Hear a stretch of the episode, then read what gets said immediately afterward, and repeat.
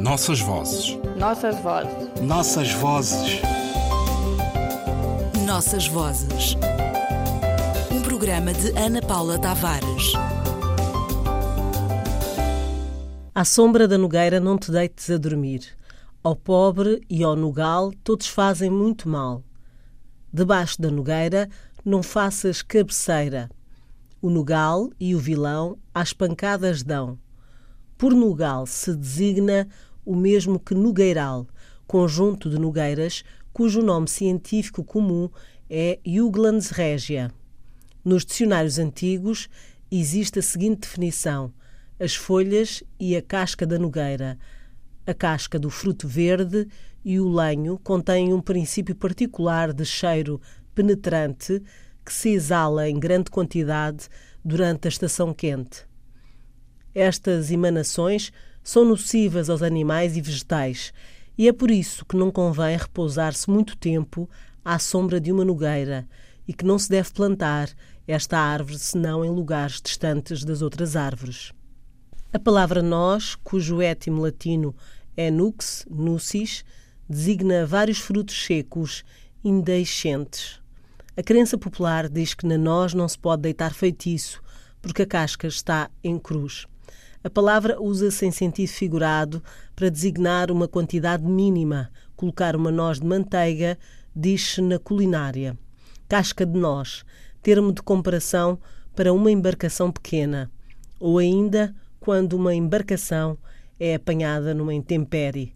Parecia uma casca de noz sobre as vagas gigantes.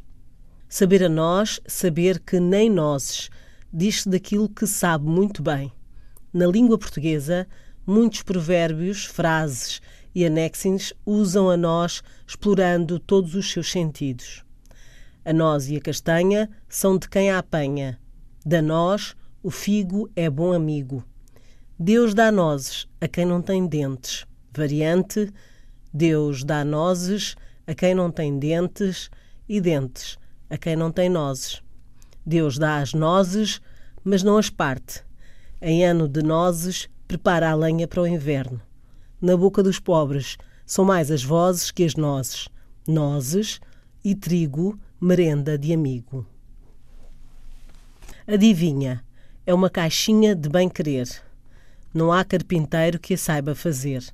Em 1909, João Ribeiro explicava assim alguns dos provérbios e expressões figuradas.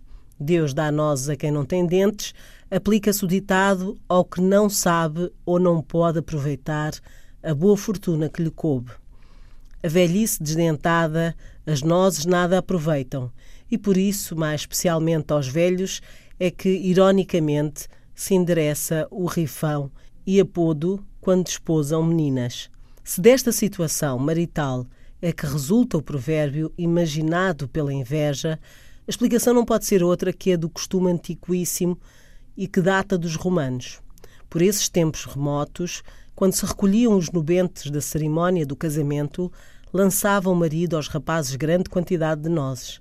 Era quase um modo de se despedir da meninice. O símbolo não trazia o amargor de hoje. Com as nozes brincavam as crianças e deixar as nozes era crescer, fazer-se gente. Colhemos estas informações em Manuel Delgado Leão Ramos, Floresta de Provérbios, Porto 2002. Noutras geografias, a nós do Dendém também dá corpo aos provérbios e outros ensinamentos.